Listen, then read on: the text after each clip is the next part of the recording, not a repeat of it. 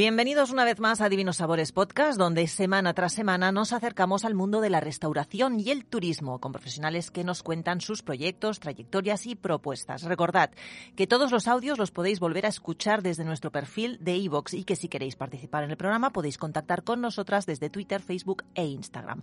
Gema Santiago y una servidora Lola Carrasco, ya lo tenemos todo preparado para empezar hoy.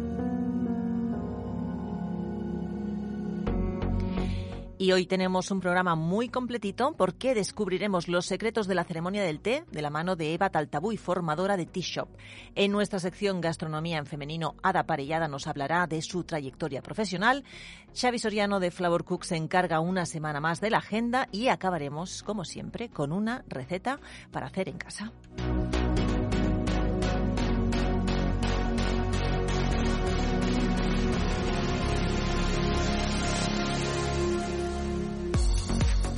Muy buenas tardes, Gema. Buenas tardes. ¿Qué tal? ¿Cómo estás? ¿Cómo llevas el fin de semana? El fin de semana, bueno, acabamos de empezar, así que, bueno, bien, no así. Ah, vale. Y digo, a ver, bueno, bien, Bien, bien, bien, bien. Aquí relajadita, relajadita, con ganas de, programa. Bueno, y hoy nos traes un programa muy british. Muy british, sí, sí. Hacemos la ceremonia del té, la llamada ceremonia del té a las 5 de la tarde. Em, un clásico en Inglaterra y mundialmente conocido. Eh, y para guiarnos ahora al hacer una buena ceremonia, tenemos a Eva Taltabuy formadora de T-Shop. Bueno, pues yo creo que ya la tenemos al teléfono, así es que muy buenas tardes, Eva. Bienvenida, Eva.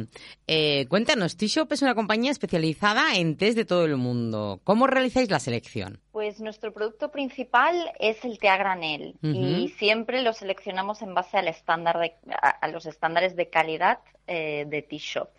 Cuando nos referimos a la calidad es que seleccionamos test de recolección manual, que sean de hojas jóvenes, que estas hojas jóvenes son las que concentran más nutrientes, especialmente el antioxidante.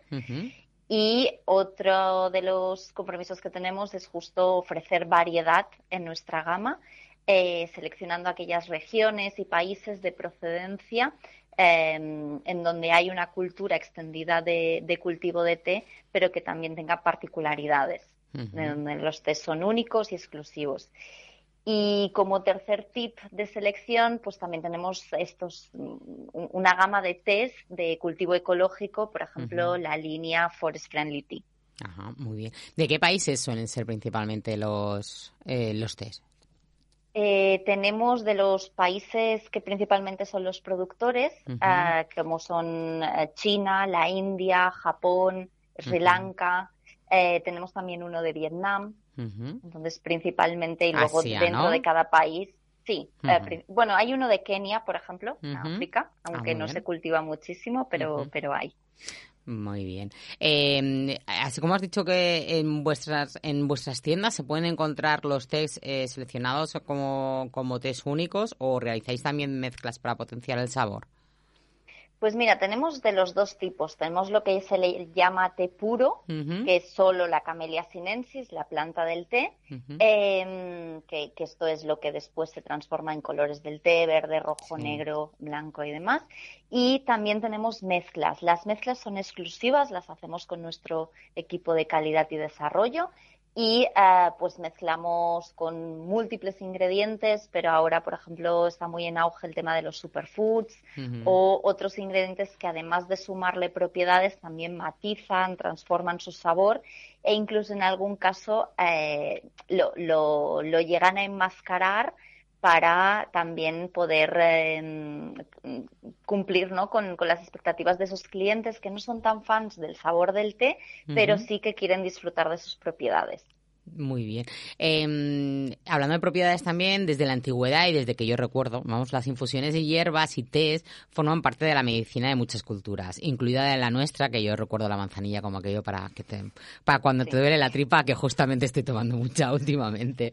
Em, ¿Te atreves a hacernos una pequeña selección de tés o de infusiones eh, que vosotros tengáis para nuestro bienestar? Por ejemplo, de relax o energía o depurativa o digestiva, por dar unos ejemplos. Sí, mira, por ejemplo, relax eh, serían más infusiones. Por ejemplo, la valeriana, la tila o la melisa son plantas muy relajantes. Yo dentro de Tisho pues propondría un valeriana garden o un calm moment eh, que ayudan a buscar esos momentos de, calma. Pero también tenemos que pensar en que el relax no es un momento de irte a dormir, aunque también podría ser por ahí, sino también de desconexión y a veces pues pensar en un creme brûlée, que es un teulong que sabe a este postre, nos puede ayudar en los momentos de desconexión. Em, de energía nos vamos al lado opuesto con un té negro, especialmente los de Assam son los, los que tienen más estimulante, o incluso un té verde matcha, que, está muy de moda, son los que más, más vitalidad nos, nos aportan. Eh, pensando que la teína em, del té es un estimulante duradero, pero más, menos intenso perdón, que el del café. Eh, para el propósito más depurativo o acompañar a un plan detox, eh, la estrella, el que más proponemos es un té rojo puer, que, en realidad lo que hace es activar este metabolismo propio del organismo, que a veces está como adormecido. Em, y mira, ahora con el tema del chai, que estamos eh, justo en la campaña del chai, pues el puer chai además de que las especias también aceleran el sistema depurativo, pues también ayuda al, efecto saciante. Aunque es verdad que todos los test, todo lo que es Camellia sinensis, ayudan más o menos, pero todos ayudan al, metabolismo. algo más digestivo que no sea la manzanilla, que también va muy bien, pero a veces estamos un poquito cansados. no, y el pues sabor no es verdaderamente de los más agradables, es más al revés. Bueno, esto ya es cuestión personal. Sí, sí, no, pero yo me acuerdo que era aquello, o lo echas o se te asienta el estómago, una de dos. Sí, no, y a veces lo hemos asociado tanto a cuando estamos enfermos que no, no recurrimos fácilmente a ello. Dentro de los test, el, uno de los más digestivos, además del puer, es también el oolong, eh, aunque este sería más para después del almuerzo, no tanto para la cena, porque aún aporta un poquito de estimulante. Eh, entonces, luego te ayudaría a no echarte tanto la siesta y a seguir adelante con el día de trabajo. Pero si pensamos más en la noche, pues un roibos o una infusión, por ejemplo, la Mediterráneo, que es una mezcla de romero, María Luisa y otras frutas, eh, que va muy bien. Y ya que el té es muy antioxidante, pues no me dejaría tampoco esta propiedad tan interesante que la asociaríamos sobre todo al té verde matcha, que es el que más concentra la propiedad, y le sigue el té blanco Silver Needles, que es una propuesta premium que tenemos en la carta. Qué interesante. Una pregunta, ¿el que sea sin teína eh, afecta las propiedades del té? A ver, si es naturalmente sin teína, es porque no es té, es lo que llamamos infusiones o tisanas, que son otras plantas. Entonces tienen otras propiedades a veces eh, mm, que, comparten con el té, a veces diferentes. De acuerdo. Pero, vamos a hablar... existe el té negro descafeinado, ¿eh? Perdón. Ajá, perfecto. Eh, vamos a hablar un poco también de la ceremonia del té, que es de eso que tanto conocemos o, conocemos poco. Em, lo que sí que hemos oído hablar es el té de las 5 de la tarde, que es el té inglés, ¿de acuerdo? ¿Y cómo y de dónde surge un poco la tradición de tomar el té a las 5 de la tarde? Mira, el afternoon tea, que es como se llamaría realmente, o el té de las 5 de la tarde, es una tradición inglesa, esto seguramente sí que suena un poquito más, y se remonta a mediados del siglo XIX, cuando una duquesa llamada Belfort em, pues siempre hacía reuniones sociales con otras mujeres aristócratas que lo hacían en, en, un espacio o en un ámbito más privado a media tarde y siempre le entraba a ella esta hambruna de media tarde porque pasaba demasiado tiempo entre la comida y la cena y sugirió a su cocinero que le sacara unas pastitas, un poquito de picoteo, salado y dulce eh, para acompañar con el té para no morirse de hambre. Eh, esto fue un éxito rotundo, este, esta idea de tentempié que, que nosotros asociamos, y la costumbre se extendió entre la sociedad, sobre todo femenina aristócrata de aquel entonces, eh, y se hizo sobre todo en el ámbito privado, ya que el público se destinaba más a los hombres, hasta que después abrieron salones de té y demás y, lo extendieron un poquito. Muy bien, ¿por dónde podemos empezar? Es decir, eh, calentar el agua hasta que llegue a hervir, hasta los 100 grados, los 95. Cuéntanos un poco. a la hora de hacer un té, para preparar un té, perfecto. Sí, aparte luego ya de la ceremonia, que una de las cosas que no has dicho, porque vamos a hablar contigo de té principalmente, es que el té de las 5, como tú has dicho, es con comida y era con mucha comida. Entonces es sí, sobre todo dulces esta variedad de dulces salados, desde sándwich a escones y, otros dulces. Y el té eh, sigue siendo tan protagonista como la comida. Incluso la vajilla, algo elegante, algo bonito, también es, Tenía que, muy, protagonista. Vamos a, vamos a preparar un buen té, porque aunque no vayamos a un salón de té a hacer un afternoon tea, no podemos hacernos eh, un afternoon tea en casa, ¿no? Exacto, perfectamente. Y más ahora, porque en ahora cualquier otro, En cualquier otra hora también va bien. Correcto. Eh, lo primero para preparar el té, efectivamente, es calentar el agua, pero no hervir. la, temperatura será muy importante porque cada tipo de té eh, tendrá una temperatura aconsejada, eh, pero nunca aconsejamos hervir porque el punto de ebullición quema eh, demasiado esas hojas de té, saliendo mucho más el sabor amargo y esto hace perder también eh, parte de los antioxidantes. Entonces, Eva, mm, la hervidora que tenemos en casa, ya sea eléctrica o, bueno, o la que tengamos encima de los fogones, entiendo que mm, esa agua está en el punto de ebullición o no.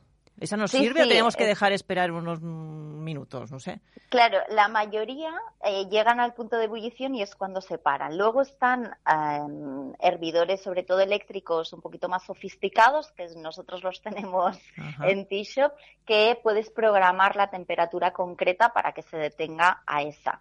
Eh, si, si, lo que tenemos la mayoría o lo que tienen la mayoría en casa, obviamente, es esto que salta. Que, que no hay opción de, de elegir temperatura. segura. ¿Qué hay, Exacto. ¿Qué hay que hacer con esos, los que tenemos ya? Dejarlo esperar unos minutitos si se nos ha hervido. Y minutitos en plural, no vale un minuto. eh, sí, sí, que es importante que baje un poquito. Sí que, claro, cuando preparamos test negros o rojos, que son más a 95 grados, entre que cogemos el servidor y lo volcamos en la taza y siempre se enfría un poquito, pues quizá un par de minutitos sería suficiente. Para test más bajos de temperatura, mm, cinco minutitos requeriríamos.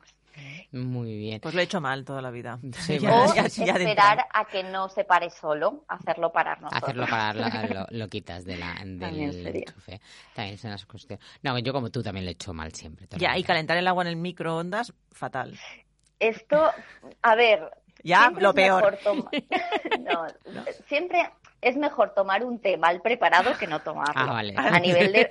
Sí, porque siempre, siempre tendrás algo de propiedades. Entonces, eh, es mejor eso que, que, no no tomarlo. Lo único que sí que hay factores que, al final, para tomar un té en todas sus características aromáticas, es lo ideal. Microondas, entre que el punto de ebullición se desplaza y no es lo más adecuado, yo siempre digo, si cambia el sabor de la patata, cambiará el sabor del agua. Entonces, el té no nos va a saber igual y no controlamos nunca el, punto de ebullición. Una pregunta ahora, hablando de... Yo soy de hacer té y luego ponerle hielo porque no soy capaz de tomarme el, té tan tan caliente. O sea, tú, pones la bolsita con el agua caliente. Con el agua caliente ya de esto le pongo dos hielos. Ah. Entonces, igual es mejor que no llegue, que, que, es decir, que la caliente que sea en tibio, sin tener que hacer luego esa inversión. A ver, lo puedes preparar por maceración, es decir, temperatura ambiente o incluso frío, solo que necesitarías horas. Vale. Un mínimo de dos horitas y si son test muy fuertes o infusiones, ya incluso puede estar toda la noche. Es un proceso un poquito diferente químicamente hablando y afecta diferente también a algunas bueno, propiedades. Le vamos a proponer a Eva que nos haga un cursillo. ¿eh? se hace talleres de cómo preparar un té normal. Ya no entraremos en los sándwiches ni en las galletas, porque entonces ya vamos, nos va a explotar la más fácil, os invito a que os paséis por cualquiera de nuestras tiendas y nuestros t-shoppers os asesorarán fantásticamente. Ya, ya tardamos, ya tardamos. Sí, yo creo que sí, porque es que además las dos somos muy teadictas también, o muy hierbas, como nos llamamos, ¿no? Entonces, ¿en a granel o en bolsita? A ver, yo soy muy purista, pero también tengo que ser consciente de en qué punto estamos eh, socialmente, ¿no? Con las prisas, y es verdad que el té en bolsitas es muy cómodo, nos olvidamos de limpiar después, pero en este producto no podemos apreciar ni el color, ni el aroma, ni, la integridad de las hojas, que son características muy importantes para obtener un té de buena calidad. Entonces, la mejor opción y para tener el máximo de beneficios es conseguirlo a granel y también eh, el infusor, ya que en este caso no lo tiene, es muy importante que sea un infusor ancho.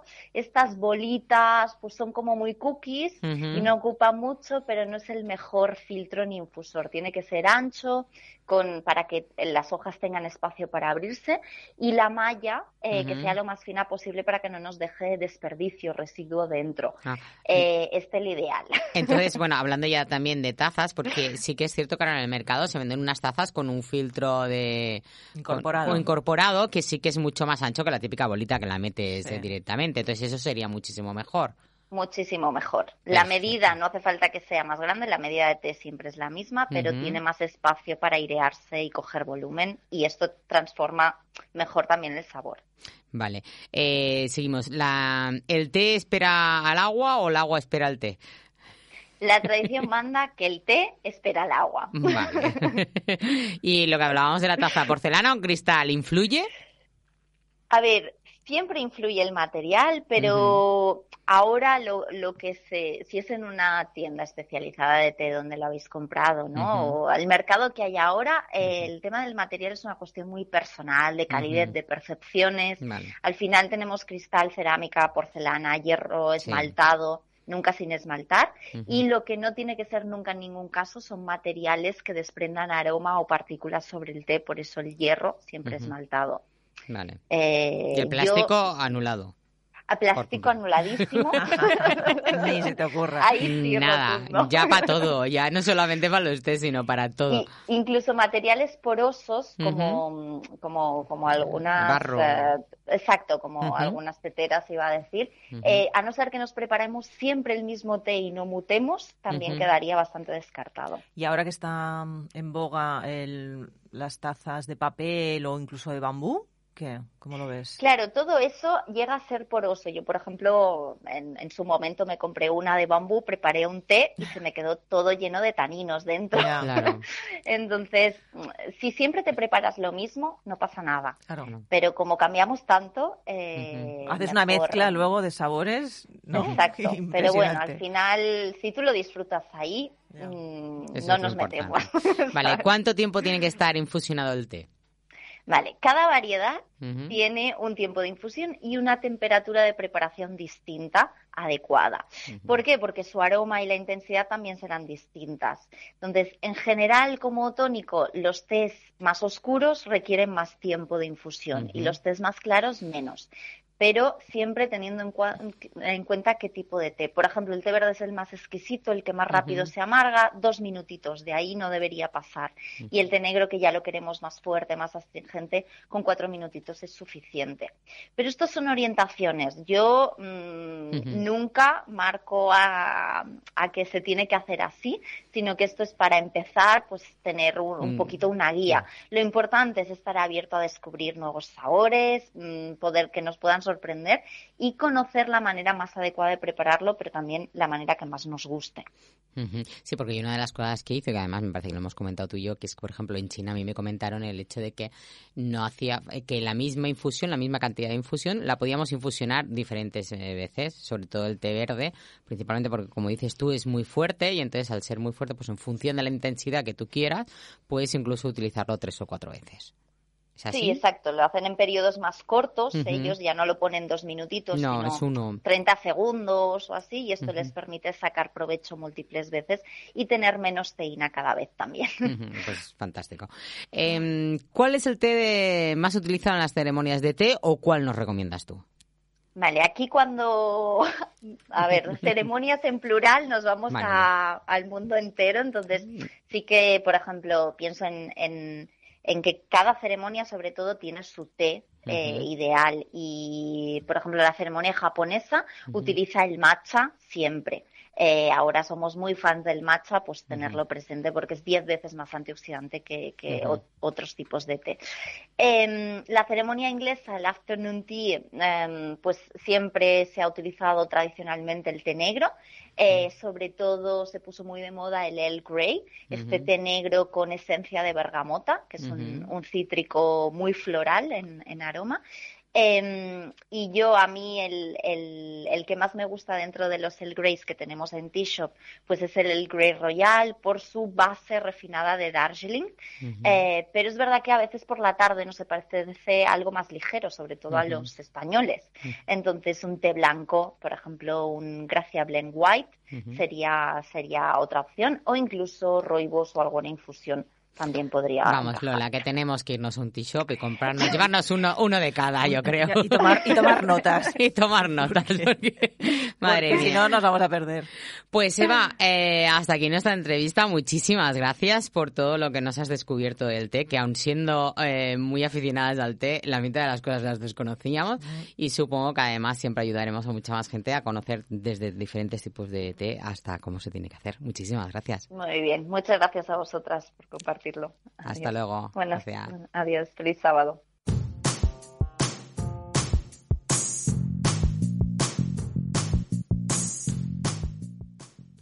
La semana pasada inauguramos la sección de mujeres en femenino. Algunas de ellas os las hemos ido presentando en diferentes entrevistas y muchas otras les dedicamos este espacio para que las conozcáis. Hoy vais a escuchar a Ada Pedrallada, propietaria del restaurante Semproniana y siempre implicada en múltiples proyectos. Soy Ada Parellada. Me dedico a la restauración casi desde antes de nacer porque tuve el privilegio de nacer en una fonda, en la Fonda Europa de Granollers. Una fonda con más de 200 años de historia que siempre ha estado regentada por mi familia. Por lo tanto, tuve la primera escuela y me atrevería a decir la universidad del sabor y de la cocina en casa. Y así crecí entre fogones y entre ollas enormes. Pero a los 25 años mmm, decidí emprender mi propio camino y abrí Semproniana, que es un restaurante en el centro de Barcelona, bueno, en un local enorme donde antes había estado un almacén, una editorial. Y aquí estoy desde el año 93, por lo tanto, estos suman 27 años que me dedico a, tirar adelante mi propio negocio y con todas las dificultades, todos los retos y todas las satisfacciones que esto uh, supone. Pues entre um, cocinar, inventar, decorar, atender y sorprender, así paso la mayor parte de mi día. La cocina me interesa muchísimo, la alimentación también, el, el, trato a los clientes también. Por lo tanto, este es un oficio que a mí no solo me, me interesa, sino que me llena totalmente, al cual pues adoro con pasión y con determinación, incluso en los momentos más frágiles, eh, que son los momentos de cansancio y los momentos de, de temor, ¿no? Sobre todo durante, por ejemplo, este año, este año de pandemia, que ha sido un año en el cual yo pienso que hemos uh, ganado más conocimiento, que hemos tenido más aprendizajes que, que pérdidas incluso y que nos ha servido pues para reinventarnos y para buscar aquellos resquicios, aquellas salidas que nos han mantenido a flote. Pues así soy y, así vivo.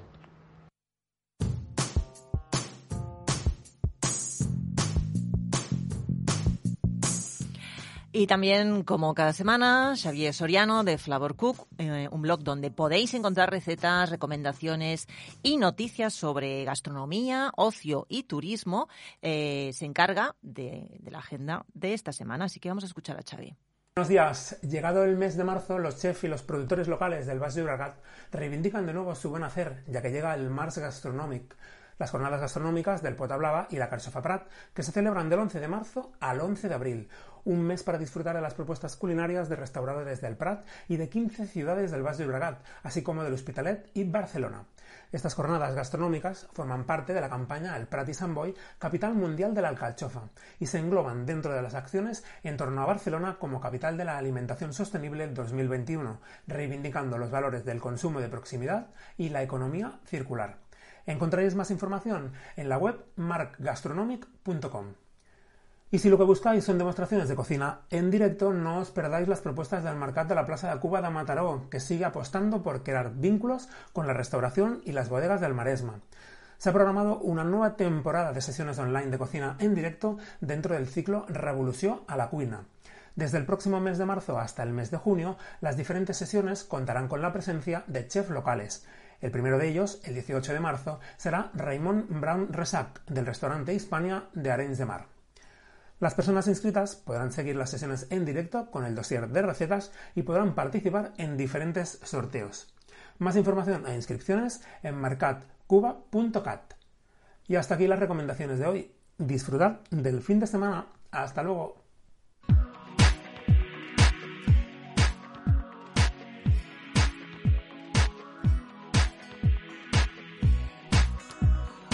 Bueno, pues no queremos terminar el programa de hoy sin una receta. A ver, Gemma, ¿qué nos cuentas? Pues nada, hoy tiene que ser con té, ¿cómo no? Ah, claro. Ah, claro. Bueno, para acompañar el Para té. acompa- No, vamos a hacer Ah. una receta para acompañar el té y con Ah, té. Yo solo he visto bizcocho. Has me he quedado con esto. El concepto.